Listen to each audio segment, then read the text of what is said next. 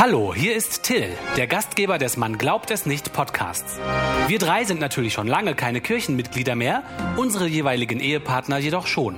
Darum erheben die Kirchen von uns das besondere Kirchgeld in glaubensverschiedenen Ehen, auch die Heidensteuer genannt.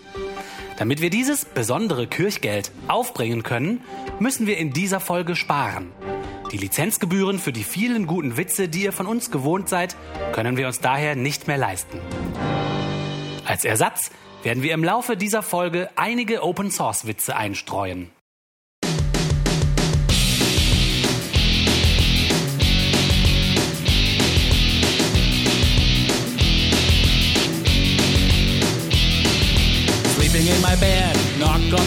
Herzlich willkommen, liebe Hörerinnen und Hörer. Heute ist der 31. Mai 2018, also der letzte Tag von diesem Monat. Und wir begrüßen euch gerade noch so zur 22. Folge von Man glaubt es nicht, unserem Podcast zu Religion und anderer Esoterik über gesellschaftliche und politische Themen aus atheistischer und humanistischer Sicht. Wie immer könnt ihr gerne Kommentare zu dieser Sendung hinterlassen auf manglaubtesnicht.wordpress.com. Uns Kritik, Anregungen, Wünsche, Themen, irgendwas hinterlassen. Wir freuen uns über jeden dieser Kommentare. Jeden? Ja, über fast jeden. Zumindest freuen wir uns, dass da dann. Sag mal, äh, Till, hier ist noch so viel Kuchen übrig. Wo ist denn Martina? Die Martina ist gerade im Urlaub. Bei dem Wetter natürlich auch äh, genau das Richtige. Okay. In dieser Folge haben wir folgende Themen für euch vorbereitet. Zuerst kommt wie immer unser Traditionssegment der Bodycount des Friedens. Danach korrigieren wir einen von uns selbst begangenen, schwerwiegenden Rechenfehler. Ein bisschen Mathematik muss sein. Und schon hat die Hälfte abgeschaltet. Wir berichten darüber, dass der Papst sauer ist. Es gibt nicht genug Nonnen. In Irland gab es ein Referendum zur Abtreibungsgesetzgebung. Eine Neuigkeit, die euch freuen wird. Doppelpunkt. Es gibt keine Homophobie. Wir haben eine Studie zu gesellschaftlichen und politischen Meinungen von Christen gefunden.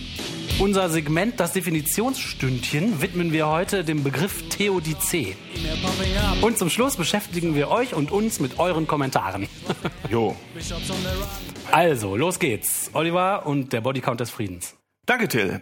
Seit der letzten Folge gibt es zu vermelden 57 Tote und mindestens 100 Verletzte in Kabul, Afghanistan am 22.04., 40 Tote und eine unbekannte Zahl Verletzter in Menaka in Mali am 29.04., 31 Tote und 40 Verletzte in Kabul, Afghanistan, um, ungefähr eine Woche später, am 30.04., 24 Tote bei einem Attentat auf eine Moschee in Mubi, Nigeria am 1.05., 10 Tote und äh, mindestens 40 Verletzte bei Angriffen auf Kirchen in Surabaya in Indonesien am 12.05., einen Toten und vier Verletzte bei einem Messerangriff in Paris, Frankreich, 13.05., drei Tote bei einem Attentat in Lüttich, Belgien, 29.05., da muss ich einschränken, das sieht so aus, als wäre das, gäbe es einen islamistischen Hintergrund, aber das ist noch nicht zu 100 Prozent geklärt. Müssen wir im Zweifelsfall diese drei Toten abziehen, äh, wenn wir das wollen. Äh, und zwar hat uns insgesamt die Liebe zu Gott seit der letzten Folge 166 Tote und mindestens, also deutlich mehr als 184 Verletzte gebracht, die durch religiös motivierte Anschläge ähm, ja umgekommen sind. Es gibt immer wieder äh, Kommentare, die uns erreichen oder E-Mails oder auch Kommentare unter unseren Beiträgen im Blog man glaubt es nicht.wordpress.com, wo ihr uns fragt, warum wir eigentlich immer wieder diesen Bodycount machen und wir haben das auch schon ein paar Mal mit euch besprochen oder für euch dargelegt. Uns geht es einfach hier darum zu zeigen, dass ähm, diese Probleme und die, die Phänomene, die wir hier besprechen, nicht irgendwelche Wolkenschlösser sind oder, oder Theoretisierereien, die im Alltag gar nichts irgendwie zu tun haben, sondern dass hier ganz konkret Menschenleben gefährdet sind durch Ja. Ideologien, gegen die wir versuchen, vernünftige Argumentationen an den Start zu bringen, sodass Leute erkennen, welche Gefahr tatsächlich von Ja, diesem genau. alltäglichen Phänomen ausgehen Genau, kann. genau. Dass es eine Relevanz hat. Bilden wir uns zumindest ein. Bilden wir uns ein. In der letzten Folge gab es einen katastrophalen Rechenfehler eines Atheisten, der beweist, dass das Christentum doch stimmt. Das ist leider so. Ja, also da kann ich was zu sagen. Da habe ich nämlich in der letzten Folge behauptet, dass Kreationisten bei der Schätzung des Alters der Erde um den Faktor 7,5 daneben, äh, 7,5 Millionen daneben liegen. Das war jedoch falsch. solche schrecklichen, schrecklichen Fehler passieren, wenn man online versucht, auf dem Taschenrechner auf dem Bildschirm was nachzurechnen, während man versucht, amüsanten Unsinn zu erzählen. ich habe das jetzt nochmal in Excel, oder sagen wir mal in einem, darf ich den Markennamen Excel sagen? Nur wenn du auch OpenOffice erwähnst. Na gut. Und äh, Numbers äh, und alle Ich habe das in OpenOffice nochmal nachgerechnet und möchte jetzt eine Korrektur dazu bringen. Die Kreationisten sagen, das Alter des Universums ist 6022 Jahre. Genau, die Zahl kommt mir sehr bekannt vor, ja. Ja, sie sagen, das ist im Oktober 4004 vor Christus äh, ist die Schöpfung eingeleitet worden. Es gibt auch einen Tag und eine Uhrzeit, aber die habe ich jetzt vergessen. Das ist ja irre, das ist so genau. ja, ja, das haben die haben in der Bibel alles rückwärts gerechnet. Dann muss es auch richtig sein. Normale Leute meinen, das Universum sei 13,81 Milliarden Jahre alt. Wow. Dieser Fehler, dass der Faktor, um den die Kreationisten daneben liegen, liegt nicht bei 7,5 Millionen, sondern bei 2,293 Millionen. Das macht aus der Distanz Berlin-London, über die wir beim letzten Mal gesprochen haben, die ist in der realen Welt 932 Kilometer und in der Welt der Kreationisten 41 Zentimeter. 41 Zentimeter. Ja. Okay, so breit ist natürlich keine Lücke zwischen U-Bahn und Bahnsteig. Genau, darüber hatten wir gesprochen. Ja, ja, ja. Und die Distanz zwischen Köln und Miami, ähm, weil ich gerade dabei bin, ist eigentlich in der normalen Welt 7618 Kilometer. In der Welt der Kreationisten sind es 3,32 Meter. Also das könnte man als Katzensprung bezeichnen. Wir dachten, wir bräuchten Skype, ne? Ja. Und dann jetzt noch zum Schluss die äh, Distanz Erde-Mond. Normale Leute meinen, das seien 384.400 Kilometer. Das Ding eiert, aber das ist der Durchschnitt. 384.400 Kilometer. Und Kreationisten meinen, die Distanz Erde-Mond sei, was schätzt du? Ein Kilometer. 167 Meter. 100 Meter. 167 Meter. Meter ja. Mittelgroßer Wolkenkratzer in richtigen Städten. Toll. Also ich freue mich auf meinen nächsten Urlaub auf dem Mond. Beim nächsten Mal Kopf einziehen. Wenn der wieder vorbei ist, gesaust kommt. Ne? Ja, schön. Also bei solchen Rechenfehlern kann man nur sagen, ähm, herzlichen Glückwunsch zu eurer sogenannten Theorie, liebe Kreationisten. Ja, ist ja auch nur eine Theorie, der Kreationismus. Also vielleicht müsst ihr da noch ein paar Korrekturen an dieser Theorie anbringen. Nur eine, eine Überlegung von uns.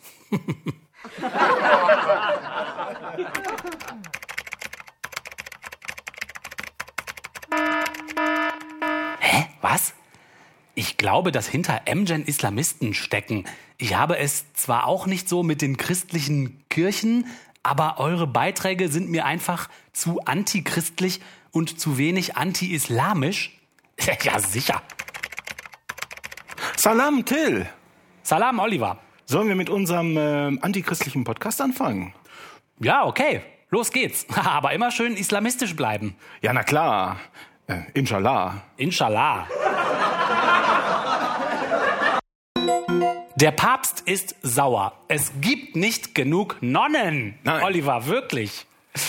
Der Papst beklagt den Priestermangel und das Fehlen von Nonnen. Der Papst beklagte eine Ausblutung von Priestern und Nonnen. Italien und Europa. ja, Nonnen bluten aus? Nonnen bluten aus dem Priester auch. Italien und Europa treten in eine Phase der Sterilität ein.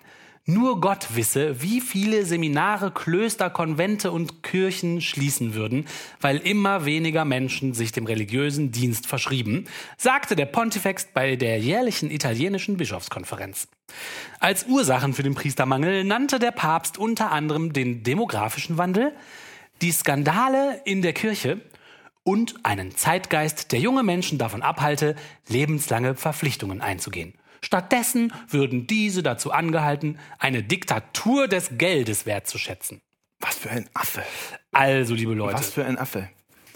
der Papst, Sollen wir darüber reden oder ist, lohnt sich das nicht, weil das so Ja. absurd ist? ich würde sagen, wir gehen weiter zum nächsten Thema. Das ist ja lächerlich.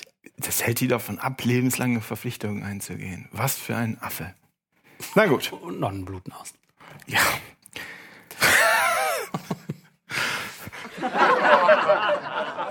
Till, wo gehst du hin, du? Ich gehe in eine Küche, Buddha suchen. Und dieser Witz ist? Islam. Vor kurzem gab es in Irland ein Referendum äh, und es ging darum, dass, dass ähm, in dem Referendum ging es darum, dass Recht oder die Rechtsprechung und die Gesetzeslage in Irland zu Abtreibungen zu verändern. Die Verfassung. Die Verfassung. In Artikel 8 der irischen Verfassung stand, dass ähm, äh, de facto Abtreibung verboten ist. Das hatten sie etwas anders formuliert. Das hatten sie formuliert, dass das, äh, dass das Recht auf Leben der Mutter mit dem Recht auf Leben des ungeborenen Kindes, also des Fötus, oder wie auch immer man das äh, nennen möchte, auf gleicher Ebene steht, woraus sie dann gefolgert haben, dass, man, dass Abtreibung also grundsätzlich verboten ist. Das heißt, die irischen Frauen haben natürlich trotzdem abgetrieben, aber entweder in der Illegalität oder sie haben das Land verlassen dafür. Genau, im Ausland. Ne? Mhm. So, und jetzt gab es also dieses Referendum und ähm, ich habe Bekannte, die in Irland ein kleines Häuschen haben und die haben äh, absurde Sachen erzählt. Von, da gab es nämlich riesige Kampagnen von den Leuten, die gegen die Abtreibung sind. Unter anderem wurde da tatsächlich richtig gelogen. Also es gab riesige Plakate, wo fast fertige Föten drauf abgebildet waren, also Kinder kurz vor der Geburt, wo man schon richtig sieht, Arme, Beine und Kopf und Nase und so weiter. Und äh, dann stand da drunter sowas wie, ja, wollen Sie diese Kinder töten und so weiter. Und in Wahrheit ging es natürlich nicht darum, Abtreibungen zu erlauben, die schon fast kurz vor der Geburt steht, sondern so ähnlich wie in Deutschland, dass man halt ein bestimmtes, äh, eine bestimmte Alter der Schwangerschaft festsetzt und alles, was davor ist, darf abgetrieben werden und danach halt nicht mehr. Ja, ist eine Fristenlösung. Eine Fristenlösung. Zwölf Wochen, ne? Ein Zellhaufen. Genau, und was wirklich äh, nämlich nach dieser Frist zu sehen ist, äh, im Radar, äh, Radar, im, wie heißt das, Ultraschall, ist was ganz anderes. Das ist eine winzige kleine ein Böhnchen, ein Zellhaufen, also, und, ähm, die meist kirchlichen Verbände, die halt gegen diese Abtreibung sind, haben dann so wahnsinns Horrorbilder gemacht. Es war amerikanisches Geld. Amerikanisches Geld. Evangelikales Geld. Genau. CNN berichtet äh, über amerikanische äh, Kampagnenführer, die äh, aus den USA Gelder sammeln von ihren evangelikalen Kirchengemeinden und irgendwelche Rekruten sammeln und die dann nach Irland schicken und äh, dann gehen die da auf die Straße und verteilen so Flugblättchen. Das sind Amerikaner, ja, die in Irland dann gegen, gegen dieses Referendum kämpfen oder ähm, die Leute und dann hatten die extra Kameras dabei, so kleine GoPros und wenn dann mit Eiern auf sie geworfen worden ist, haben die das immer festgehalten und zu zeigen, guck mal hier, die Abtreibungsbefürworter sind alle sowieso total gewaltbereit und ähm, also da gab es sehr viel den Artikel, Meinungsmache. Den Artikel habe ich auch gelesen, das war ganz lustig. Die haben sich da, die haben darüber gejammert, die Christen haben darüber gejammert, dass sie niemand leiden mochte. Also weder die, die ähm, inhaltlich gegen sie waren, mochten sie leiden, dass jetzt die Amerikaner hinkommen und den ihren sagen, was sie zu tun und zu lassen haben. Aber die Leute, die ähm, Abtreibung, Abtreibungsgegner waren, mochten sie auch nicht leiden und haben sie auch beschimpft, weil sie nicht wollten, dass irgendwelche Abtreiber, äh, ach Quatsch, irgendwelche Amerikaner kommen und ihnen sagen, was sie zu tun und zu lassen hatten. Ja. Das waren so späte Teenager, Anfang 20er, diese so naive Christen, die ähm, für die Sache entbrannt waren und die hatten überhaupt keinen Plan. Die haben da schon Flugplakate und die sind unter, ähm, unter Vorspiegelung falscher Tatsachen an den Grenzkontrollen vorbeigekommen, weil die, die irische äh, Rechtsprechung oder das irische Gesetz sagt, dass du als Ausländer nicht an politischen Kampagnen in Irland teilnehmen darfst. Ja, genau. Das heißt, sie haben die angelogen und gesagt, sie wären als Touristen da und äh, haben dann aber äh, CNN ausführlich ein Interview darüber gegeben, wie sie die Einreisekontrollen-Leute angelogen haben. Gehen die davon aus, dass das niemand liest? ja, CNN, das liest auch keiner. Also, was man aber Haben auch... wir das Ergebnis schon gesagt? Genau, das wollte ich gerade sagen. Was man auch berichten kann, ist, dass diese ganzen, äh, diese ganzen Aktionen im Ende nichts gebracht haben. Das Ergebnis mit 66,4 Prozent wurde in Irland abgestimmt, dass das uh, Gesetz geändert werden Verfassung. muss und Abtreibungen künftig erlaubt sind unter gewissen Bedingungen. Yay, go, go, Irland. Irland, ähm, Irland hat ganz schön äh, den Dampfer umgedreht, ne?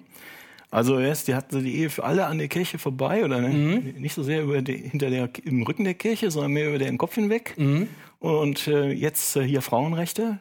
Ja. Irland, du bist auf dem richtigen Weg. Würde ich auch sagen. Aber in Irland hat sich die Kirche auch richtig, richtig schlecht benommen. Ne? Inklusive da Müttern die Kinder weggenommen und so weiter und so fort. Das ist äh, ja, vielleicht ganz schön krass. Diese Magdalenenheime und sowas. Das ja, ist ganz schön krass. Das Haben bleibt hängen. Vielleicht keinen Bock mehr drauf. Ja. Oliver, hör mal. Was höre ich denn? Nichts. Da ist nichts, aber auch gar nichts auf dem Sender. Welchen Sender hast du denn eingestellt? Na, M-Gen natürlich. 66,6 Megahertz. Boah, du Dödel. Ist doch klar, dass da gerade nichts kommt. Äh, wieso das denn? Na, wenn wir nichts aufnehmen, kommt da auch nichts. Das ist doch unser eigener Sender. Ach so, ja, klar, natürlich. Aber, hä? Was ist das denn auf einmal? Was denn? Ja, hör mal, ganz schwach im Hintergrund. Hm, stimmt. Oliver, hör mal. Und es wird lauter. Psst. Nichts. Da ist nichts, aber auch gar nichts auf dem Sender. Hm, welchen Sender hast du denn eingestellt? Na, M-Gen natürlich. 66,6 Megahertz. Boah, du Dödel. Ist doch klar, dass da gerade nichts kommt. Hä, wieso das denn? Na, wenn wir nichts aufnehmen, kommt da auch nichts. Das ist doch unser eigener Sender. Ach so, ja, klar, natürlich. Aber, hä? Was ist das denn auf einmal? Was denn?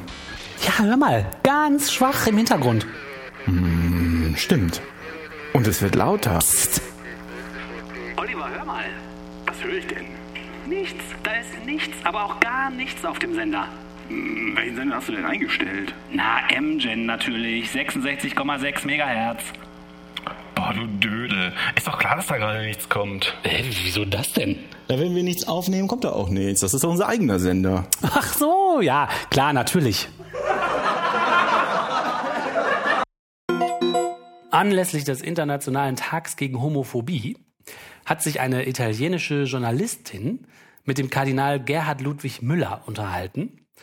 Und äh, sie hat ihn gefragt, wie Christen zu Homophobie stehen sollten. Und dieser Herr Müller, der hat eine sehr bizarre Antwort gegeben. Und zwar hat er gesagt, ich zitiere, Homophobie existiert einfach nicht. Sie ist eindeutig eine Erfindung, ein Instrument totalitärer Herrschaft über den Geist anderer. Ach. Ja, die homosexuellen Bewegung, sagt nämlich der Kardinal, dieser Bewegung fehle es an wissenschaftlichen Argumenten, weswegen sie eine marxistische Ideologie konstruiert habe, die die Realität leugne. Jeder, der dieser Ideologie nicht folgt, werde als krank angesehen.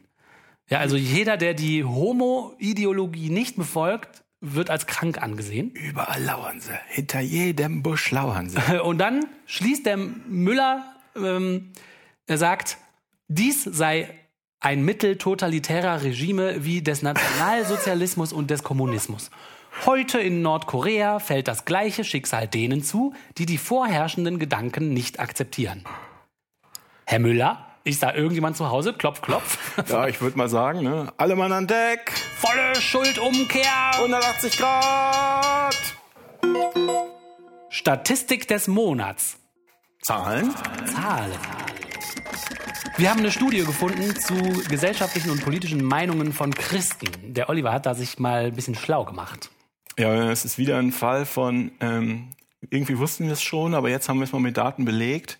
Das ist eine Studie von Pew Research, die hat Televo Telefoninterviews mit knapp 25.000 erwachsenen Europäern aus 15 westeuropäischen Ländern gemacht und die nach ihrer Meinung zu verschiedenen Dingen gefragt und unterscheiden da, Pew Research unterscheidet da drei Kategorien. Das ist, Entschuldigung, dass ich kurz unterbreche, das ist eine Riesenumfrage, ne? Jo. Fast 25.000 Befragte in 15 Ländern, das ist also Das ist eine nichts, Riesenumfrage. nichts äh, so, wie man manchmal liest, ja, 800 Befragte oder sowas. Und die unterscheiden da, das finde ich schon wieder etwas merkwürdig, ähm, praktizierende Christen, nicht praktizierende Christen und Konfessionslose. Ja, das scheint mir auch äh, schwer zu- rauszukriegen. Ja, du kannst die. Leute halt fragen, sind sie Christ? Äh, Wir wissen ja, dass wenn, äh, wenn man fragt, sind sie Christ, die merkwürdigsten Leute ja sagen. Mhm, ja. Ähm, Und fragen dann, gehen sie dann in die Kirche? Irgendwie sowas werden die gemacht haben. Um aus Christen die Unterteilung praktizierende Christen zu machen. Ja. Kirchgeher und praktizierende Christen sind meines Erachtens nicht identisch, aber e- egal. Eine Frage war, ähm, glauben Sie denn eigentlich an Gott? Und da sagen äh, 27 Prozent der Europäer, dass sie an Gott glauben, wie in der Bibel beschrieben. 38 Prozent glauben an die Existenz einer höheren Macht oder einer Lebenskraft oder sowas. Und 26 äh, Prozent der Leute glauben weder an das eine noch das andere. Das ist, ähm, stimmt mit den üblichen Ergebnissen überein, dass ungefähr ein Drittel der Leute theistisch sind, äh, ein Drittel der ähm, Leute offen atheistisch ist und ein Drittel der Leute so vage pantheistisch ist, ähm, und das mit der höheren Macht oder einer, Le ich glaube, eine Lebenskraft. Das ist aber eigentlich ein Atheismus mit so einem vage spirituellen Überbau, dieser Pantheismus.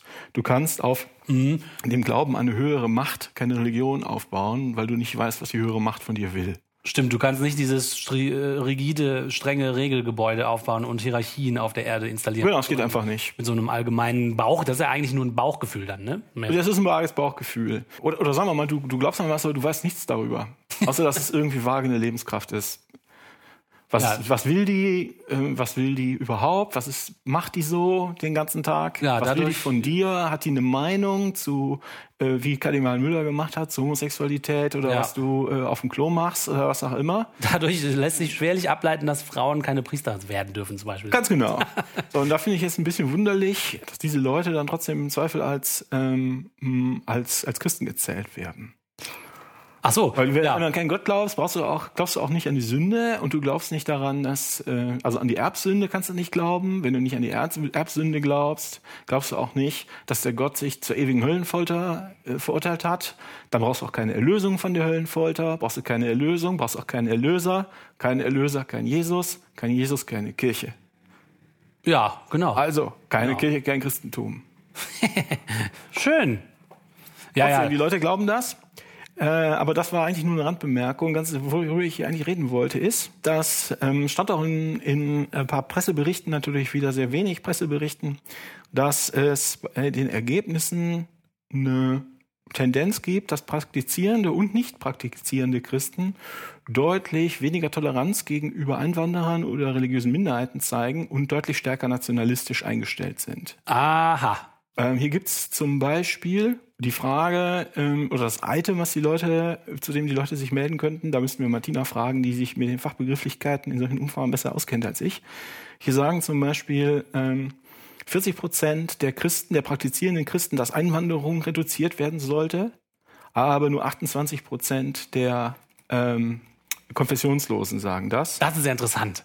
Dabei sagen doch die Christen immer, ja, Nächstenliebe ist das allerhöchste Gebot. Wenn man die Religion kritisiert, wird doch oft gesagt, wieso? Das kannst du ja gar nicht kritisieren, das ist doch reine Liebe und Nächstenliebe. Dazu würde doch auch Aber das gehören, glaube ich nur Christen. Gastfreundschaft würde doch dazu gehören und sich um arme Leute, die aus Kriegsgebieten kommen, sich kümmern, würde doch dazu gehören. Es wird aber auch noch fieser. 26 Prozent der praktizierenden Christen und 29 Prozent der nicht praktizierenden Christen sagen, dass Einwan- Einwanderer aus dem Nahen Osten nicht ehrlich sind. Woher wollen die das denn wissen? Und 18 Prozent, ja, weil sie Rassisten sind. Und 18 Prozent immerhin der, äh, der Konfessionslosen sagen das. ist ja verrückt. 49 Prozent respektive 45 Prozent sagen, dass der Islam grundsätzlich mit ihrer nationalen Kultur, es sind ja verschiedene Länder, ne, in denen das gefragt wird, dass der Islam grundsätzlich nicht mit ihrer nationalen Kultur und ihren nationalen äh, Werten vereinbar ist. Wie viel Prozent? Ähm, 49 Prozent der Kirchgänger und 45 Prozent der nicht kirchgängenden Christen. Boah. Und immerhin noch ein knappes Drittel der äh, ähm, Atheisten oder der, sagen wir mal, der, ähm, der Konfessionslosen. Ja, aber gut, das ist natürlich im Grunde genommen nur konsequent. Ne? Wenn man sich selber so ganz komische, merkwürdige Regeln gibt und sich unter die unterjocht, freiwillig, und dann Ja. kommt jemand anders, der auch merkwürdige, komische Regeln hat, dann ist man wahrscheinlich eher geneigt zu sagen, nee, das passt überhaupt nicht zusammen. Ja. Oh, okay. Dann äh, kann ich noch sagen, wie viele Prozent sind denn nicht bereit, Juden als Familienmitglieder zu akzeptieren? Ähm, Hä? Obacht. 14 Prozent der äh, Christen sind nicht bereit, 19 Prozent der nicht kirchgehenden Christen sind nicht bereit, Juden zu akzeptieren und 7 Prozent der Konfessionslosen haben sie also auch einen Dummen gefunden.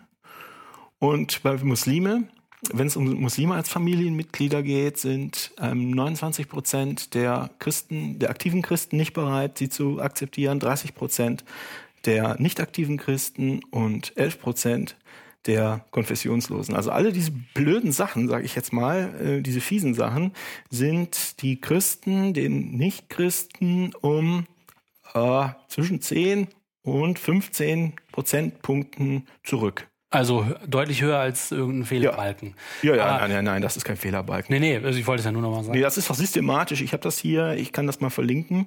Ähm, das ist also bei jeder einzelnen Frage so. Aber wenn man jetzt sagt, mit den Familienmitgliedern, ähm, da frage ich noch mal kurz, äh, das wären dann hauptsächlich Situationen, in denen jemand Deine, einheiratet. deine Tochter heiratet einen ja, Muslim. Genau, weil, okay, genau. Da Okay, kriegen die, das verstehe ich. äh, kriegen die Pipi in den Stiefeln. Wahnsinn. So, und dann haben sie hier noch gefragt, um was um Nationalismus geht. Und da war die Frage, stimmen Sie vollständig oder größtenteils der Aussage zu, unser Volk ist nicht perfekt, aber unsere Kultur ist anderen überlegen. Oh, Ja? oh, oh, oh. Also in Amerika würde man sagen, das sind White Supremacists. Ähm, hier ist es so, 54 Prozent der aktiven Christen sagen das. 48 Prozent der nicht aktiven Christen sagen das. Und fast genau die Hälfte, 25 Prozent der Nicht-Kirchenmitglieder sind Nationalisten. Boah. Und die Frage dazu, die ist das Ergebnis noch ein bisschen krasser, leider auch nicht unbedingt gut für die, ähm, für die Atheisten. Hier wird auch nach jeweils nach Land X gefragt, ne, das war eine internationale Umfrage. Wie viel Prozent der Leute sagen, dass eine ähm, X-Abstammung sehr oder eher wichtig ist, um wirklich ein X zu sein? Also brauchst du eine deutsche Abstammung, um Deutscher zu sein. Ach so, verstehe. Mhm. Oder polnische, nee, Polen, Polen nicht, waren westeuropäische Länder. Und da sagen 72 Prozent der Christen sagen das Oh, der Kirchenchristen. 52 Prozent der äh, Nicht-Kirchenchristen sagen das und immerhin noch 42 Prozent der Konfessionslosen sagen das auch. Ja, das habe ich mal versucht, äh, amerikanischen Freunden zu erklären. Die sagen natürlich in dem Moment, in dem du deinen Eid schwörst und einen amerikanischen Pass kriegst oder Staatsbürger bist, bist du Amerikaner. Ende. ja. Also da gibt es doch keine dieses. Und dann habe ich ihnen versucht zu erklären. Und es war auch nur ein vages Gefühl, weil ich da noch nicht drüber explizit drüber nachgedacht habe, dass das in Deutschland anders ist. In Deutschland ähm, habe ich versucht zu erklären, wirst du als Deutscher angesehen, ähm, wenn deine Eltern auch Deutsche waren. Also Stimmt. du wirst- Also ich kenne Leute, die nach Deutschland gewandert sind und hier seit sonst wie vielen Jahren leben, aber die werden immer als Exoten gesehen. ja, ja, ja, ja. In den USA nicht so sein. Mhm.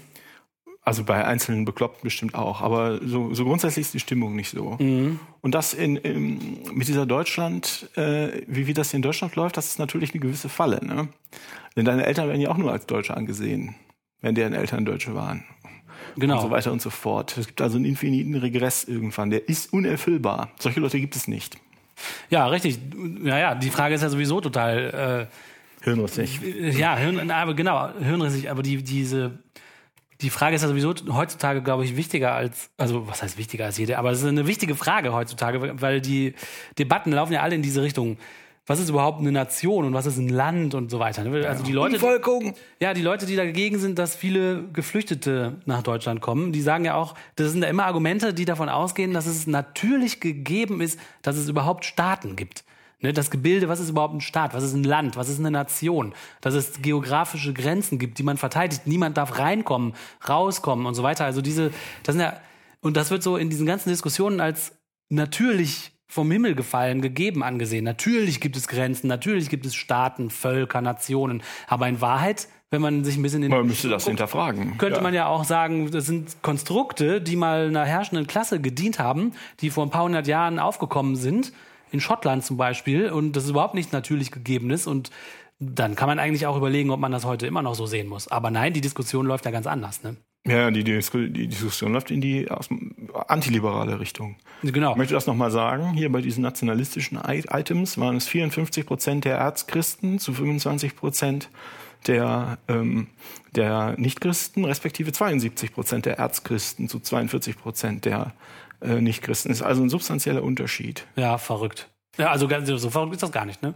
Aber Irgendwie haben wir es schon vorher gewusst. Also verrückt, dass das so deutlich ist, das meine ich. Chauvinismus. Und das ist auch so dieses religiöse Ding. Ich meine, ähm, dieses Sendungsbewusstsein und, und diese, diese, ähm, ja, dieser missionarische Gedanke und dieses, wir haben auf jeden Fall recht, wir sind die allerbesten und nur unseres ist, nicht nur nur unseres ist richtig, sondern unseres ist das allerbeste und wir müssen das allen anderen bringen. äh, Da muss ich dir widersprechen oder darf Ja. ich dir widersprechen? Das sagen sie nicht. Sie sagen, wir wollen es nicht anderen bringen, wir wollen, dass ihr alle die Klappe haltet. Geht weg. Also es ist ja nicht so, wir wollen unsere, das ist ja nicht die amerikanische Gedanke Manifest Destiny. Ne? Und die sagen Stimmt. ja, wir müssen, wir müssen, äh, und die, unsere großartigen am- amerikanischen Wesen soll die Welt genesen.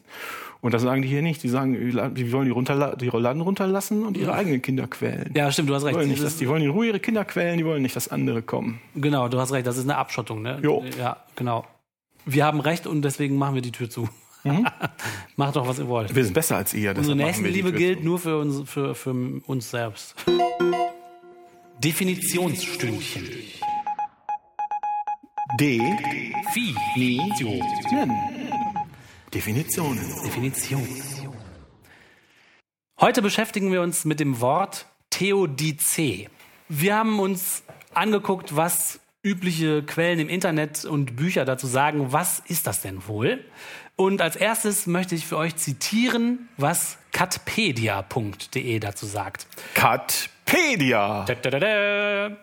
Catpedia sagt, die Theodizee oder natürliche Gotteslehre ist in der Philosophie ein Lehrfach, die Gott zu erkennen sucht.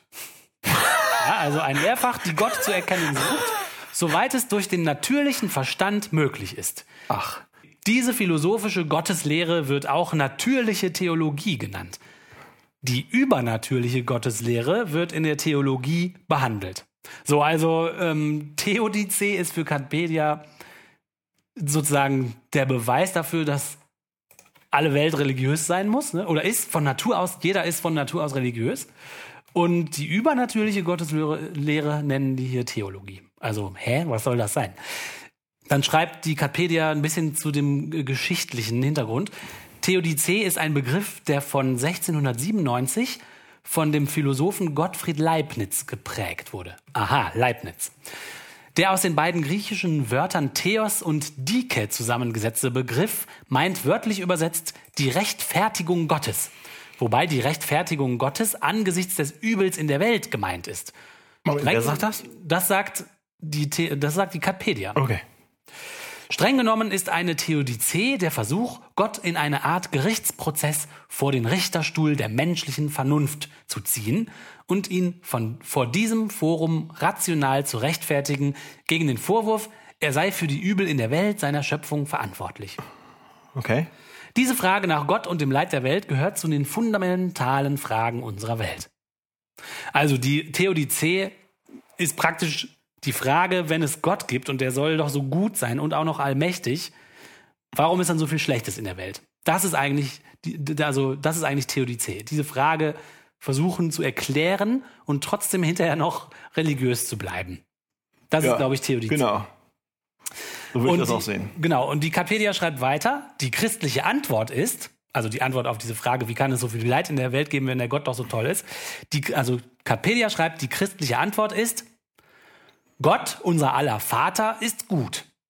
Gott hat dem Menschen die Willensfreiheit gegeben und hat den Menschen in diese Welt gesandt, damit er durch freies Ausprobieren des Wollens und Tuns guter und böser Taten die Gefahren der Willensfreiheit für sein Leben und das Leben seiner Mitmenschen und für den Erhalt der Schöpfung erlebe und erfahre und sich freien Willens entscheide, dem Wollen des Bösen für alle Zeit zu entsagen. Das ist eine tolle Antwort. Okay, also die Frage, darf ich mal kurz zusammenfassen? Ja, genau. Warum, wenn der Gott so unglaublich gut ist, warum gibt, nein, wenn der Gott absolut gut ist, warum gibt es dann so schle viel Schlechtes auf, das, auf der Welt? Ja, weil der Gott den Menschen freien Willen gegeben hat. Stimmt? Ungefähr, genau. Ja. Okay. Und dann geht's weiter.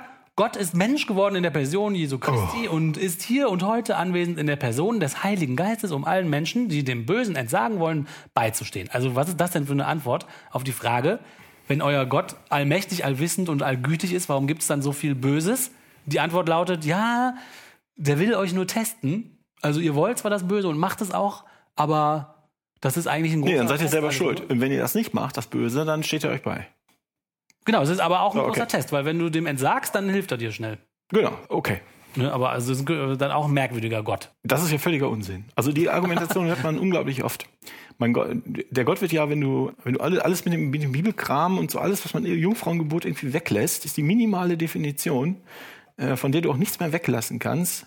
Der Gott äh, ist äh, der allmächtige äh, Schöpfer des Universums. Genau. So. Und was die Christen sagen, ist auch, der ist allgut. Genau. Sonst würde man ihn nicht anbeten wollen Ja, ne, im bösen oder ihm irgendwie folgen.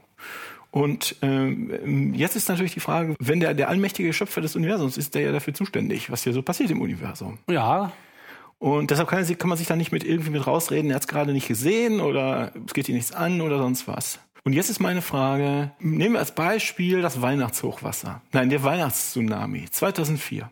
ja, Äh, sind binnen ungefähr drei, vier Stunden eine Viertelmillion Menschen ertrunken. genau. Und sehr viele Millionen von Menschen hatten, haben Liebste verloren oder haben all ihr Hab und Gut verloren, ihre Häuser waren obdachlos, Kranken, Seuchen und so weiter und so fort.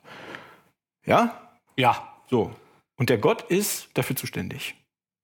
Weil er das so geschaffen hat, inklusive Tsunamis. Er ist allwissend und allmächtig. genau. Könnte er also einfach mit einem Gedanken verhindern, hat er aber nicht. Hat er nicht. Was hat das mit dem freien Willen zu tun? So, wenn da ein Kind wohnt an der Küste, die Eltern haben es dahin gesetzt in das Haus. Wie hat sich das Kind dafür entschieden, zu ertrinken? Ja, nur weil zwei Erdplatten aufeinander rumrutschen in der Mitte des Ozeans. und Was der Gott einfach hätte verhindern können. Ja, also meiner Meinung nach. und die Antwort darauf ist, es gibt keine Antwort. Wenn es ein, allmächtigen Schöpfer des Universums gibt, ist der Böse.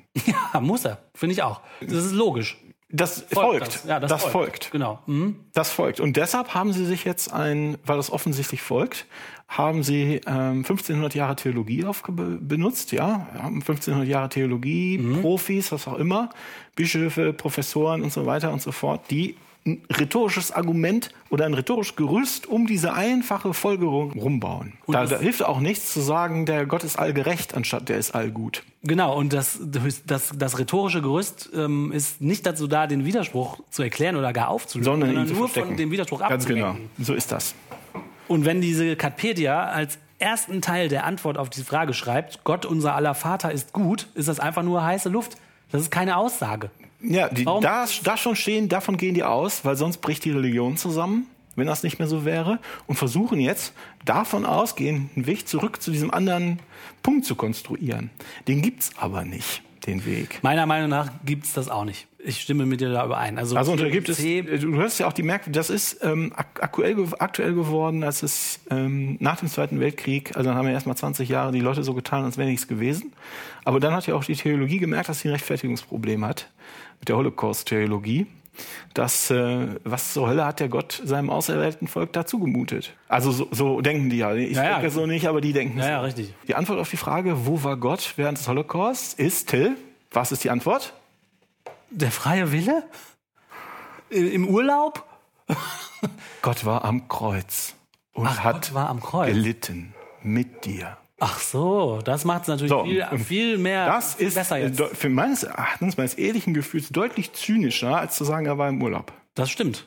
Das stimmt, weil es dann auch, dann bist du hinterher noch selber schuld, dass du es nicht bemerkt hast, dass er mit dir gelitten hat, ne? Ja, ja. Nee, Irgendwie im ähm, Ketzer-Podcast hat, ich glaube, es war im Ketzer-Podcast, hat jemand erwähnt und gesagt, es ist merkwürdig, dass der, ähm, dass der Gott in zwei freie Willen gegeneinander stehen. Äh, irgendwie ist er immer auf der Seite des Priesters, der das Kind vergewaltigen will und nicht äh, auf der Seite des freien Willens des Kindes, das das eigentlich lieber nicht möchte. Oh ja, das ist auch ein schönes Beispiel, was das sehr gut veranschaulicht. Ne? Also Theodizee ist der verzweifelte Versuch, von den nagenden Zweifeln abzulenken. Die Wikipedia hat auch eine Antwort darauf, was Theodizee ist. Und zwar schreibt die Wikipedia, Theodizee, französisch, griechisch, altgriechisch, Theos, Gott und Dike, Gerechtigkeit. Also Gott und Gerechtigkeit Auf ihn schickt. stecken wohl in dem Begriff. Und die Wikipedia schlussfolgert, messerscharf, Theodizee heißt Gerechtigkeit Gottes. Oder, Ja, es ist äh, äh, unmittelbar einsichtig. oder Rechtfertigung Gottes. Na Ja, das finde ich wahrscheinlich deutlich besser. es der Sache schon näher. Gemeint sind verschiedene Antwortversuche auf die Frage, wie das subjektive Leiden in der Welt vor dem Hintergrund zu erklären sei, dass ein zumindest christlich aufgefasster Gott einerseits allmächtig, andererseits gut sei. Also hier wird schon mal ein bisschen, sagen wir mal, abgekühlter sich dieser Frage genähert. Ja, da muss man, also das ist wichtig. Wenn du mit jemandem über Gott sprechen willst, oder jemand möchte mit dir über Gott sprechen, muss man ja immer sofort fragen, was meinst du denn eigentlich damit? Weil sie sonst immer, wenn du gegen ein Gottesbild argumentierst, sagen sie, weichen sie butterweich aus und sagen, das ist ja gar nicht mein Gott, an den Gott würde ich ja auch nicht glauben und so weiter. Aber es gibt minimale Eigenschaften, die eine Entität haben muss, damit die irgendwie als Christen, Juden oder ähm, ähm, Islam Gott durchgeht. Und das ist, der muss der allgütige, allmächtige Schöpfer des Universums sein. Viele sagen und noch allwissend, das dritte A, Ja. aber ich glaube, das ist in Allmacht impliziert. Ah, okay. hm. Und dadurch muss man sagen, der ist dafür zuständig, was im Universum passiert, weil er hat's gemacht. Genau und er kann so, wie er das wollte. eingreifen, wenn Genau. er will. Wenn du, du kannst nicht eine von diesen Sachen weglassen. Wenn du eine von diesen Eigenschaften von dieser Entität weglassen, wenn du Allmacht weglässt, dann hast du irgendwie einen gütigen Waldgeist. Ja, dann hast du keinen Gott mehr, ne? Genau, es ist so ein gütiger Geist, der irgendwie so rumschwebt und irgendwie was will, aber nicht, nichts schafft. Genau, sagt er auch, kann ich leider auch nichts machen. Kann ich leider nicht helfen. ähm, oder wenn du Güte weglässt, dann hast du einen, brutalen Tyrannen, der, auch sich einen Scheißdreck ne? kehrt. Genau, der sich offensichtlich einen Scheißdreck Hilfe! kehrt. Und das ist auch nicht der christliche Gott. Das ist schon eher der christliche Gott als das erste. Mhm. Aber auch nicht. Und deshalb muss man die Leute auf diese Teile festnageln, auf diese ähm, Eigenschaften festnageln, die die Entität haben muss. Genau. Und dann kannst du zeigen, auf dem Wege der Theodizee, wenn jemand jetzt nicht anfängt zu schreien, dich haut und wegläuft, kannst du zeigen, dass es das, diese Entität nicht geben kann. Die kann es nicht geben. Ja. Das Universum ist so nicht. Wenn es, eine Allwiss wenn es einen allwissenden, allgütigen, nein, einen allmächtigen, allgütigen Schöpfer des Universums gäbe, wäre das Universum anders, als es ist. Dann Richtig, wäre es ja. anders. Ich weiß nicht, wie es wäre, aber so wäre es nicht. Den kann es nicht geben. Und deshalb ist für Leute, die willens sind, rational zu diskutieren oder einer Diskussion zuzuhören, Ja. sind ja immer die interessanteren Leute, für die ist das das Argument, warum Religion nicht stimmt. Das rationale Argument, schränken wir es ein, warum Religion nicht stimmen kann. Es gibt den Gott nicht. Damit fällt, wie eben gesagt, alles andere wie in der Kette äh, äh, um. Ja, genau. So, und da haben jetzt 1500 Jahr, Jahre lang Theologen versucht, irgendwie so Raumteiler vorzustellen, weißt du, von Ikea, die man so kaufen kann. Dass wenn man dahinter man, man geht da zwar vorbei jeden Tag Ja. durch, durch den Flur, wo dieses Theodizee-Problem schlecht gelaunt rumsitzt, aber die haben diesen Teppich, Wandteppich davor gehängt und so ein, so ein Raumteiler, damit man, wenn man ständig vorbeigeht, ihn nicht sieht. Also die Wikipedia sagt, das ist, äh, der, das ist der Versuch einer Antwort auf die Frage, warum das Leid in der Welt ist, obwohl der Gott da ist. So, Wikipedia schreibt weiter, konkret geht es um die Frage, warum ein Gott das Leiden zulässt, wenn er doch Allmacht und Güte besitzen müsste. Die Bezeichnung Theodizee geht auf den Philosophen und frühen Vordenker der Aufklärung Gottfried Wilhelm Leibniz zurück. Die Wikipedia formuliert dann nochmal das Problem, Das ist wahrscheinlich Neu? der Erste, der nicht umgebracht worden ist, als er sowas gesagt hat, oder? Der Leibniz, nee, der Leibniz, da kann ich gleich auch noch was ein bisschen zu sagen. Der Leibniz ist derjenige, der glaubt, der hat das Problem gelöst und der war weiterhin gläubig. Der hat das für sich so lange Ah, hingebogen, okay. bis er davon überzeugt war, nee, das ist gar kein Problem. Also die, das geht ja auch immer darum, das Problem irgendwie zu formulieren, weil oft hast du ja auch eben gesagt, ist die Formulierung schon der Ansatz zur Auflösung.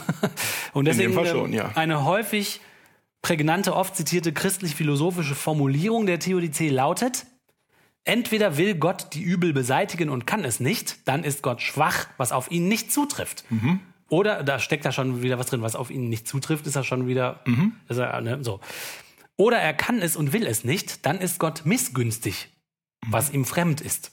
Oder er will es nicht und kann es nicht, dann ist er schwach und missgünstig zugleich, also nicht Gott.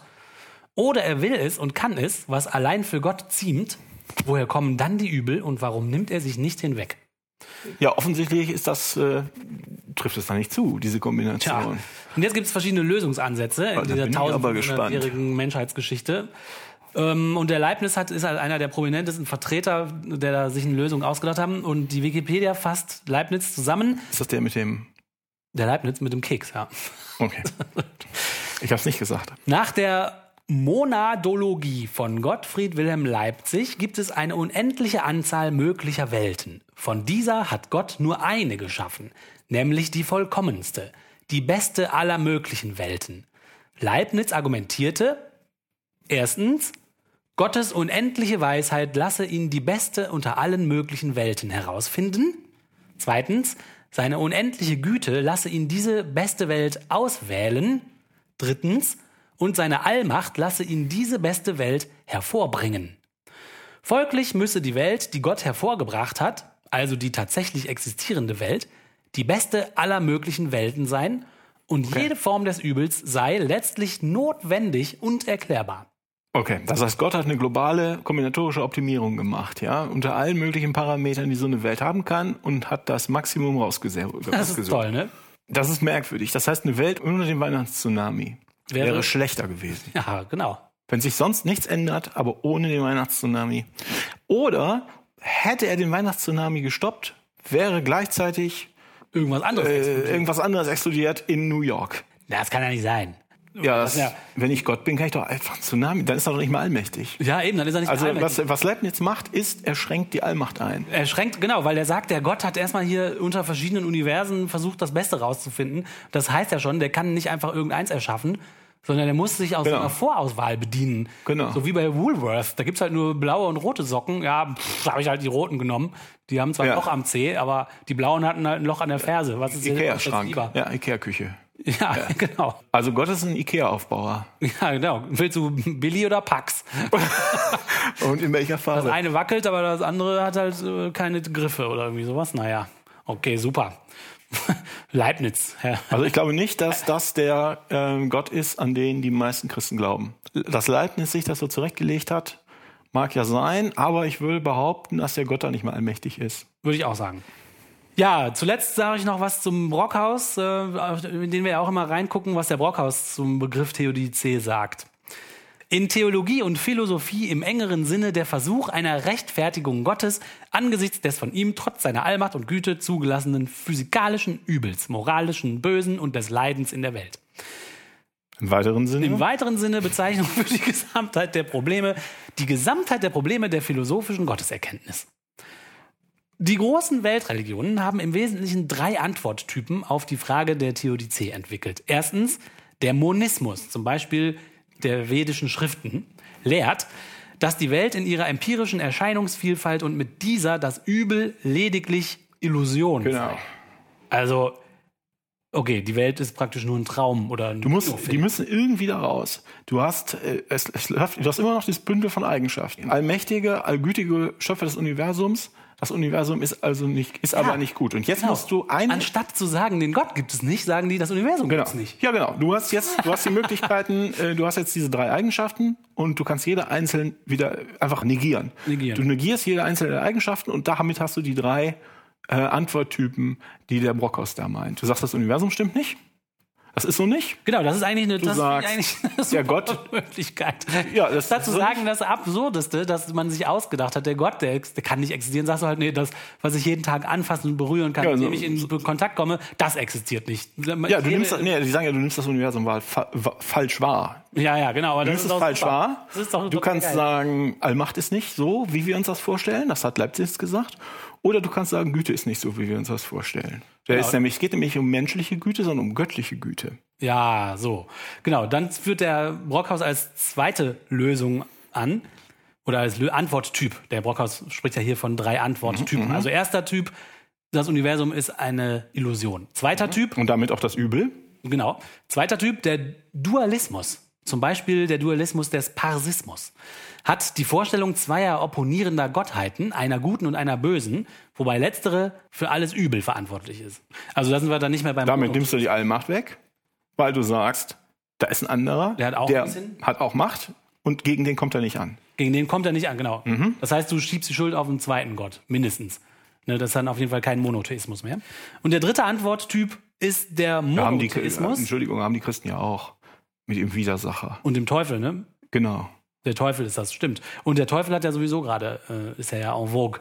Ja, und der Papst hat ihn doch überall gesehen. Ne? Ja. Er sucht- sucht jetzt unter jeder äh, Mönchskutte nach dem Teufel. Ja, Weißt du was? Ich trinke jetzt erstmal ein Perlo. Perlo, genau, Perlo. Das Wasser, das schön macht.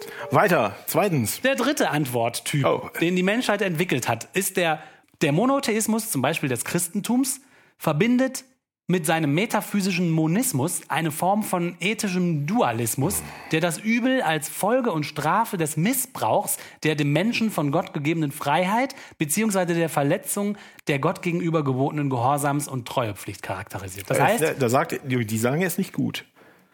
Er ist erstmal gut, aber wenn du nicht machst, was er will, dann setzt was. Genau, so sagen die. Der Mensch, also damit weisen sie die Schuld an allem Übel den Menschen zu. Die sagen ja, wenn ihr halt nicht macht, was der will, wird er sauer und dann kommt Böses.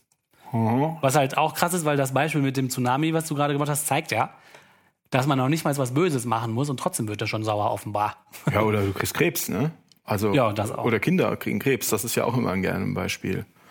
So, also die drei Antworttypen scheinen mir alle ziemlich, sagen wir mal, für mein be beschränktes Gehirn unzureichend. Das ist dummes Rumgelabern. Dann schreibt der Brockhaus weiter, Leibniz, der den Begriff Theodizee 1697 geprägt hat, unternahm einen umfassenden Versuch, das Problem theoretisch zu lösen. Das Böse, hat er nämlich gesagt, ist von Gott zugelassen, damit auch aus ihm Gutes komme. Schließlich handele es sich um die beste aller möglichen Welten, da es in jeder anderen noch mehr Übel gäbe. Also der Leibniz, ich glaube, der hatte einfach total Schiss zu erkennen, dass der Gott Quatsch ist und er hat so lange rumlamentiert, bis, er- bis er dann behauptet hat, er hat es gelöst Oh, super toll, macht euch keine Sorgen. Denkt am besten gar nicht mehr drüber nach. Genau. Der Leibniz hat es schon gelöst und jetzt bitte niemand anders mehr drüber nachdenken. Ja, und genauso ist das auch. Und die Christen sagen dann, ja, der Leibniz, der ja einer der größten Physiker der Welt war, direkt nach Einstein, Ja, direkt ähm, nach- der hat recht mit allem. Äh, der ist, nee, das ist ein Argument mit Autorität. Ne? Der Leibniz hat irgendwas aufgeschrieben, was keinen Sinn ergibt, aber so kompliziert war es, keiner versteht. Und es ist gar nicht so Und kompliziert. es, nö, ist es auch nicht. Aber er tut halt, tut halt Ja. so. Und jetzt kommt das Argument mit Autoritäten, dass du sagst, dass die Christen sagen, jetzt der Leibniz war so ein berühmter Wissenschaftler, Ja. deshalb muss das stimmen, wenn er sagt, ähm, den Gott gibt's. Der ist genau. gut. So, und das ist, das ist meine, meine, die ist nicht sehr aussagekräftig. Meine Hypothese ist, das Christentum ist ein einziges großes Argument mit Autoritäten. Der hat gesagt, der hat's gesagt, deshalb muss es stimmen. Genau. Und der hat Sonst haben die nämlich gar nichts. Deshalb fallen die immer wieder auf die gleichen logischen Fehler ja, ein. genau. Der es gesagt hat, hat halt ein Riesenhaus und einen tollen Mantel und wahnsinnig viel Kohle, weil er Hut, einen goldenen Hut. 1500 Jahre die Kohle den Armen abgenommen hat und einen goldenen Hut hat er auch. Also ja, muss er recht haben. Ja, äh, über Leibniz gab es auch im WDR 5 im philosophischen Radio ähm, eine Sendung im, äh, mit dem, das ist ja die Sendung mit dem Jürgen Wiebeke, der dieses philosophische Radio, das ist immer ungefähr Oh eine Stunde zu verschiedenen philosophischen Themen und der hat dann immer Gäste. Und äh, Also ganz ehrlich, ne? Mhm. Martina hört das ja auch immer, wie dass ihr das ertragt. Ich höre immer nur ausgewählte Themen und dann jedes Mal ärgere ich mich danach. Ja, na gut. So, auf jeden Fall gab es eine Radiosendung zum Thema äh, Leibniz äh, Theodizee und zwar war das irgendein Jahrestag oder weiß ich auch nicht. Und die Sendung kam am 26.08.2016. Wer Lust hat, kann das mal suchen. In der ähm, Mediathek des WDR ist es leider offline, weil das zu alt ist. Aber irgendein netter Mensch hat es auf YouTube gestellt. Wenn man also bei YouTube sucht nach Leibniz, Theodizee und WDR 5, dann findet man die Sendung, wo der Moderator Jürgen Wiebeke den Herrn Manfred Geier dazu interviewt. Und dieser Herr Manfred Geier, der ist offensichtlich eine, eine Größe auf dem Gebiet Leibniz. Und der versucht da dem Radiomoderator die ganze Zeit zu erklären, wie der Leibniz das alles hergeleitet hat. Und ich habe mir die Sendung angehört und habe mich ständig geärgert. Also die Argumente, die der, die der Manfred Geier da in Leibniz Namen aufzählt, die sind alle so mit einem halben Mal Nachdenken aus der Welt geschafft. Also die, die sind alle nicht standfest, die Argumente. Aber also wen das interessiert, ich finde, das ist, eine, das ist eine sehr schöne Demonstration dafür, dass was der Leibniz gesagt hat, alles nicht standhält. In der Sendung tun die so, als ob dann sagt er, ja stimmt, ah, das ist ja schlau. Hm. Aber in Wahrheit, der denkende Mensch, der sich eine Stunde lang diese Sendung anhört, ist das eine super Demonstration dafür, dass Leibniz wirklich kein einziges Argument standhält. Alles, was übrig bleibt, was sie sagen können, wenn man selbst wenn man hinter diesen hinter, hinter diese hinter diesen Raumtrenner guckt, weil man ein bisschen drüber nachdenkt, dann sagen sie immer noch, ja, rational kann man gar keine Aussagen zu Gott machen, oder? Man muss es halt, man muss halt religiös musikalisch sein. Den Religionsknochen muss man haben. Also, Theodizee, liebe Hörerinnen und Hörer, falls ihr bis hierhin vorgespult habt, ist der verzweifelte Versuch, sich einzureden, dass man doch kein logisches Problem mit Gott hat, obwohl man ein Riesenproblem mit dieser Konstruktion hat. Achso, Theodizee, wenn man mit Theodizee argumentiert, wenn man mit Christen äh, argumentiert, ist das ein Schachmattzug. Und das wissen die. Stimmt, genau. Und deshalb äh, sind sie dabei, irgendwie ähm, Ablenkungswölkchen. Es gibt auch so Flugzeuge, wenn die mit Raketen angegriffen werden, lassen die so pff, so ein Rauch. Wolken von, Ja. nee, so Wolken von so Alufolieteilchen Ah, fallen. ja. Also die Air Force One hat sowas. Ne? Und die, Und ich glaube, das ist das, was sie machen. Die pupsen Alufolie, die Christen. wenn man, äh, wenn man damit kommt, versuchen die links und rechts äh, davon hinzuwerfen, damit sie selbst nicht merken, genau, was sie jetzt verloren haben. suchen sich tolle Fremdwörter aus dem Griechischen und tun, als ob das eine Wissenschaft wäre und so kompliziert, dass nur der Eingeweihte das überhaupt argumentieren kann. Dawkins, der, also der ist ja, der hat ja gar nichts zu sagen dazu. Ja. Und so. ja, Theodizee. Ja. Nehmt das, ihr Christen. Wohin gehst du? Ich, ich gehe ins Kino. Was läuft da? Ähm, Quo vadis? Was heißt das? Wohin gehst du? Ich gehe ins Kino. Was läuft da? Quo vadis? Was heißt das? Wohin gehst du? Ins Kino. Und was läuft da? Quo vadis? Was heißt das denn? Wohin gehst du? Ich gehe ins Kino. Was läuft denn da? Quo vadis? Was heißt denn das? Oh, wohin gehst du? Ich, ich gehe ins Kino. Und was läuft da? Quo vadis? Was heißt das denn?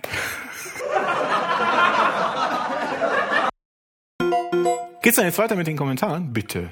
Hörer beschimpfen Podcaster. Kommentare, Kommentare, kommentieren, kommentieren, kommentieren. Zu unserer letzten Folge haben uns verschiedene Kommentare erreicht von euch. Ähm, ich habe ein paar rausgesucht, die ich interessant fand. Und zwar Haben sich Leute ineinander verbissen. haben sich Leute ineinander verbissen, ja. Und es gab Erfahrungsberichte von, von unseren lieben Kollegen vom Ketzer-Podcast, der Matthias, unter dem Pseudonym Sky Daddy. Ich hoffe, jetzt habe ich nicht kein Geheimnis verraten, dass diese beiden Namen zusammen und zu derselben Person gehören. Nee. Der Matthias hat auf unserem Blog in den Kommentaren davon berichtet, dass er beim Hossa Talk war, eingeladen war und damit Christen argumentiert hat und ähm, hat ausführlich darüber berichtet, dass ihm, äh, ja, ich sag mal, eine Erleuchtung gekommen ist zum Verständnis darüber, wie Christen denken oder Gläubige denken und dass die Denkmuster grundverschieden zu sein scheinen von den Denkmustern, die wir als Atheisten benutzen, um die Glaubenden davon zu überzeugen, dass ihr Glaube in der echten Welt kaum gerechtfertigt werden kann. Also ich habe mir die Folge angehört äh, von dem Hossa Talk, den ich vorher nicht kannte und auch nie wieder hören möchte, ähm, mit Matthias. Und ich hatte ähm, den äh, Eindruck, dass Matthias sich wacker geschlagen hat, aber dass es für ihn sein muss, als ob du in Honig schwimmst. schwimmst durch ein Meer aus Honig, in Gummistiefeln, an Händen und Füßen. Es gab einfach, der Widerstand war schwammig und man wollte sich auf nichts einlassen. Die waren vielleicht auch einfach nicht besonders kenntnisreich, die Leute, mit denen er da ähm, gesprochen hat. Ich weiß nicht, hast du das auch gehört? Nee, leider nicht. Der macht doch nichts, das macht wirklich nichts. Das sind so, so Marke Jugendpfarrer. Ah, okay. Die waren voll, die waren, das sind so Typen Mitte 50, würde ich jetzt mal sagen, die voll, die waren aber voll Jungdynamiker. Und die Also nicht, nicht vom FDP, Ja. nicht wie die FDP Jungdynamiker, sondern Jungdynamiker wie Jugendpfarrer. Ja, auf jeden Fall, um das mal zusammenzufassen, zitiere ich den Matthias mal mit folgendem Also seine Erkenntnis, ja. Seine Erkenntnis, genau. Ich hatte gerade diese Woche beim Hossertalk eine ähnlich frustrierende Erfahrung, aus der ich aber äußerst aufschlussreiche Erkenntnisse gewonnen habe, warum Atheisten und Christen regelmäßig aneinander vorbeireden. Christen und Atheisten verstehen unter einem Argument etwas Unterschiedliches. Atheisten verstehen darunter ein funktionierendes Argument. Christen verstehen darunter etwas, was wie ein Argument daherkommt. Ja, was anderes bleibt Ihnen auch nicht übrig. Genau, also diese Erkenntnis scheint Der Mann mit dem goldenen Hut sagt's und deshalb hat er recht, das ist ja kein Argument. richtig, würden wir sagen. Die Schlussfolgerung, die der Sky, der die Matthias äh, aus diesem Erlebnis zieht, ist, Ich vermute daher, dass unser Argument für den Atheismus nicht auf der logischen Ebene, sondern auf der Gefühlsebene ansetzen sollte. Der Atheismus ist ein Weltbild, bei dem man keine nagenden Glaubenszweifel haben muss. Uns würde das zwar nicht überzeugen, aber ich vermute mittlerweile, wenn es etwas gibt, was Gläubige überzeugen kann, dann das. also, Wenn ich jetzt mal eine äh, freie Analogie geben darf, das ist doch so ein bisschen so, als wenn du so sagst, dein Waschmittel äh, kriegt die Flecken nicht aus deinem T-Shirt raus. Meine Idee ist, nimm die Schere und schneid die Flecken einfach aus dem T-Shirt. Da kannst du doch keinen mit überzeugen. ich verstehe es eher so, dass der Matthias meint, man muss da ansetzen, den Leuten aufzuzeigen, den Glauben, den du nicht verlassen willst, der dir sehr, sehr wichtig ist und in dem du sehr verhaftet bist und Teil deiner Identität ist. Dieser Glaube, wenn man sich eingesteht, dass er einem trotzdem oft Zweifel und Widerspruchsgefühle gibt, dann zu erkennen, ah, wenn ich von dem Glauben loslasse, dann fühle ich mich auf einmal viel sicherer in dem neuen Weltbild, was ich dann haben kann. Und das ist, glaube ich, die emotionale Schiene, die, der Matthias meint, dass man sozusagen emotional sprechen muss, indem man sagt, wenn du dich ständig unsicher fühlst und Angst hast, da was zu verlieren oder was zuzugeben, dann lass doch einfach mal kurz los und probier das aus und vielleicht hast du dann ein anderes emotionales Erleben mit einem neuen Weltbild. So habe ich das jetzt verstanden, was der Matthias schreibt. Wie ist denn dein emotionales Erleben mit deinem Weltbild? Also ich habe keine Angst als ständigen Begleiter in meinem Weltbild. Und ich habe auch nicht ständig das Gefühl, alles ist widersprüchlich und leide darunter, dass man nichts erklären Ja, aber das kann. sagen die ja nicht. Die sagen, es ist ein großes Geheimnis und das ist so toll. Ja, aber viele sagen doch auch, dass, es, äh, dass, sie, dass sie auch irgendwie Angst davor haben, vor diesen Widersprüchen oder so, oder? Ist das nicht so? Ein weiterer Kommentar, der uns zu unserer letzten Folge von euch erreicht hat, ist vom User Föhn23. Föhn mit PH und OE, aber Föhn. Das ist bestimmt griechisch, heißt Po- Po- Poen. Und Pon23 schreibt, Nachdem Matthias vom Ketzerblog ja sowas wie eine plötzliche Eingebung hatte und mehr oder weniger euphorisch darüber berichtet hatte, würde ich gern ein Thema vorschlagen, das es auch schon seit Unzeiten gibt und meistens auch religiös konnotiert ist, aber nicht ausschließlich, Erleuchtung. Gong. Ich kann dazu nur wenig Konkretes im Netz finden, meist sind es nur allgemeine Aussagen, im Gegensatz dazu existieren angeblich hunderte von Erleuchteten, die Bücher schreiben, Seminare geben, etc. Wäre das nicht ein Untersuchungsthema für den nächsten Podcast? Vielen Ja, Dank für probieren. 32, 23. Wir probieren das mal. Ich würde sagen, Erleuchtung können wir aufnehmen in die lange Warteliste von Begriffen für unser Definitionsstündchen. Ja, von mir aus können wir das nächstes, ähm, äh, nächsten Monat besprechen. Finde ich auch gut. Erleuchtung. Leute, wenn ihr was anderes habt, was ihr gerne von uns äh, demontiert äh, oder blöd bewitzt haben wollt, dann äh, gebt uns Bescheid. Genau. Euch steht, eu, euch steht es frei, ähm, uns das mitzuteilen, uns steht es frei, das zu ignorieren. mgenblog at gmx.de oder Kommentare hinterlassen auf man glaubt es nicht. .wordpress.com. Es gab noch einen interessanten ähm, Beitrag unter unserem letzten Podcast und zwar von dem User MW. Und da muss ich sagen, ich, mm, ich frage euch mal, vielleicht versteht ihr das ja. Ich habe nicht so ganz gerafft, worauf er eigentlich hinaus will. Dem, das, der Post ist relativ länglich und benutzt sehr viele, mm, ich sag mal, moderne englische Internetwörter, die ich überhaupt nicht verstehe. Also es fängt an damit, mal abgesehen, nee, warte mal, äh, äh, äh, er schreibt, Es geht mir um die Begriffe Theorie versus Hypothese und könnte doch so sein Idee.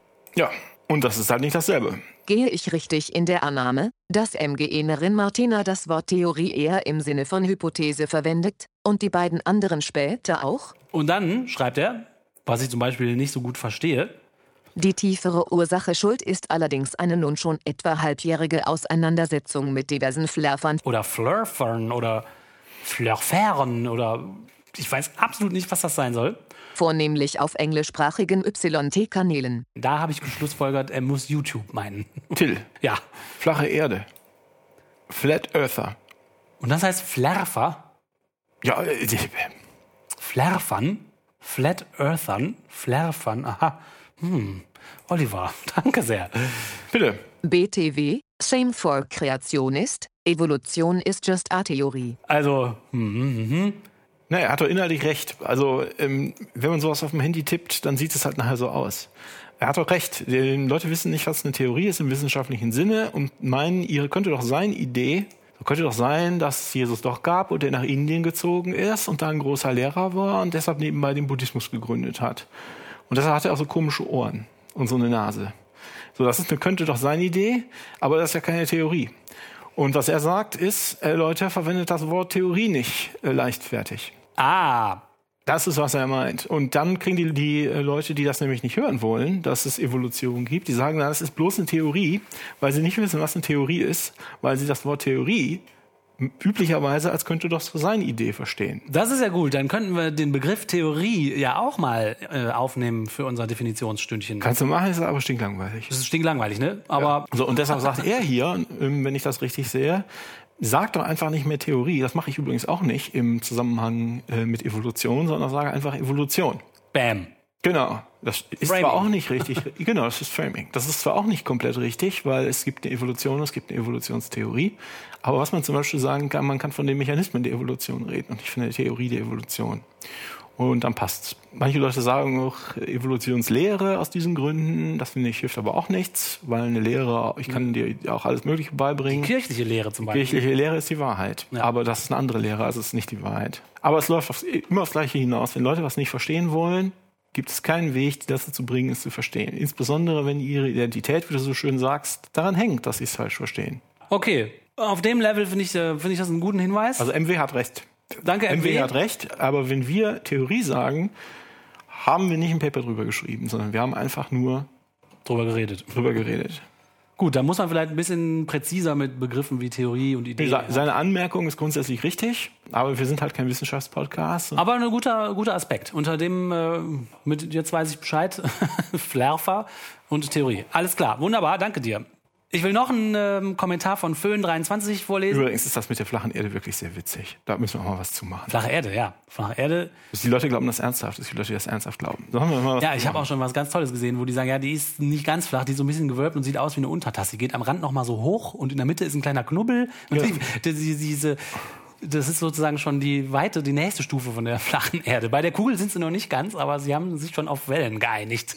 Ja, du musst das alles machen. Das sind alles Ad-Hoc-Erklärungen für die Schwierigkeiten, auf die du stößt, wenn du das annimmst. Das ist Ne? das wird, die Theorie wird immer komplexer. Aber äh, das- Entschuldigung, die Hypothese. Nein, die könnte doch sein Idee wird immer Aber diese das- komplexer.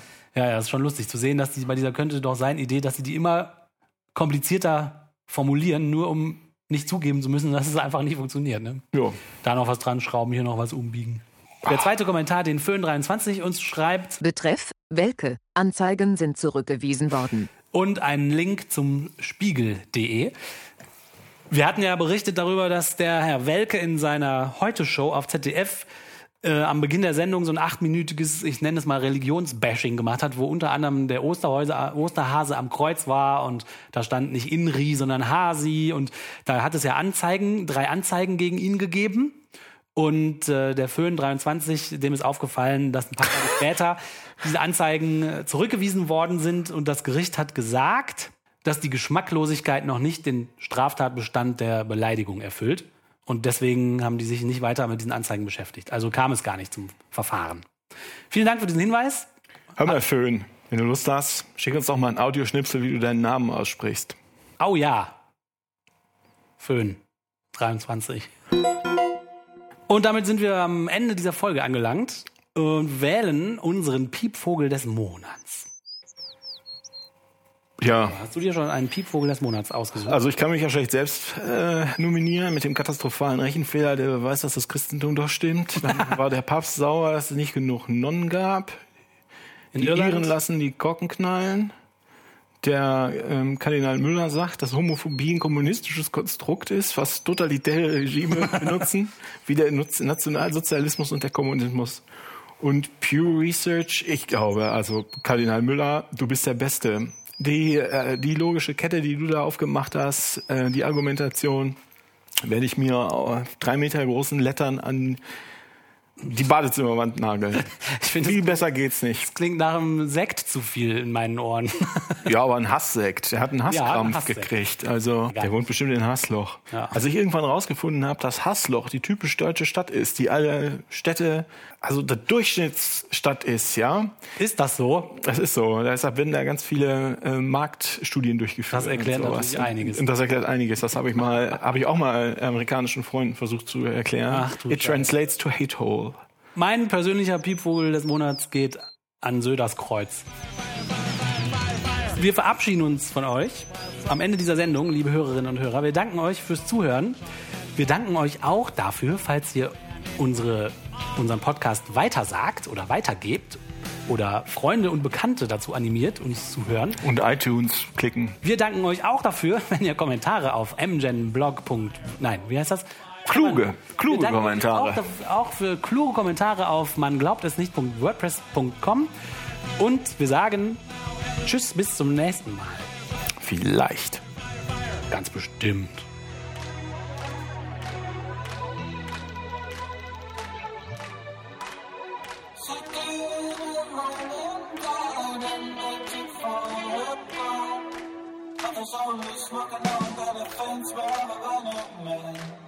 Hallo.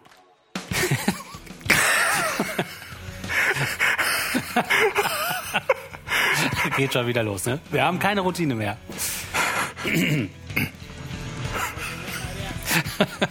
Nochmal. Ah, jetzt ist der Stock hier nicht da. Egal. Das ist doch sehr hübsch. Kennst du den Typ von äh, Neo Magazin Royal, der immer diese Ansagen hat? Der, der spricht so ähnlich. Das ist auch lustig. So, dann zum nächsten Witz, ne? Nächster Witz. Tipp, tipp, tipp, tipp. Ping. Hä? Was? Ich. Tipp, tipp, tipp. Salam Till. Salam, Oliver. Sollen wir mit unserem äh, antichristlichen Podcast anfangen? Nochmal? Tipp, tipp, tipp, tipp, tipp. Ping. Hä? Was? Tipp, tipp, tipp, tipp, tipp. Salam Till. Salam, Oliver. Sollen wir mit unserem äh, antichristlichen Podcast anfangen? Inshallah ist ja so Gott will, ne? Das passt. Äh. Sehr gut. Till, äh, Till, äh, wo gehst du hin? Du. In die Küche. Buddha suchen. Und dieser Witz. Aber warte mal, wo gehst du hin, du? Ach ja, jetzt habe ich überhaupt erst ganz geschafft. Ach du Scheiße. Ach du Scheiße. Der geht ja gar nicht vorgelesen, der Witz. Till, wo gehst du hin? Du. In die Küche Butter suchen. Butter, Butter. In die Küche Butter Ich muss suchen. aber sagen, ich gehe in die Küche. So ist das sein. Das stimmt. Ist es Geh in eine Küche Butter suchen. ja. Till, wo gehst du hin?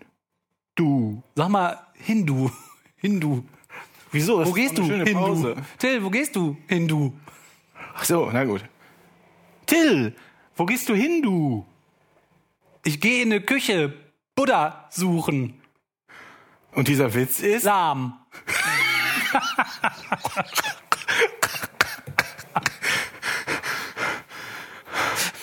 Till, wo gehst du hin? Du.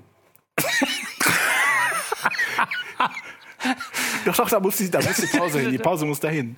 Ich würde sagen, Till, wo gehst du? Hindu. Achso, Gehst du auch gut. Hindu? Okay, probier ich so. Till, wo gehst du? Hindu. Ich gehe in eine Küche Buddha suchen. Und die, Ah, ist das doof. es tut mir leid, es tut mir leid. Und dieser Witz ist. Lahm.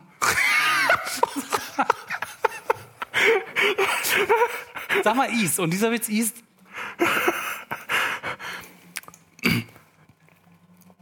Und dieser Witz ist. lahm.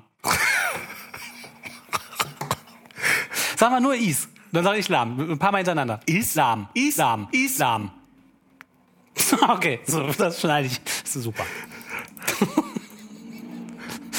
Oh mein Gott. Okay. Oh, ist das aufregend. Ruhe da draußen. Wir müssen uns konzentrieren hier. Oh, kann das mal. Wollen wir mal den Stock ne? suchen? Ja.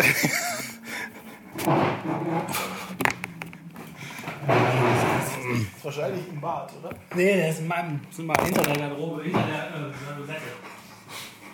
Da könnte ich mal mehr einen Witz vorlesen. Was ist denn mit uns los?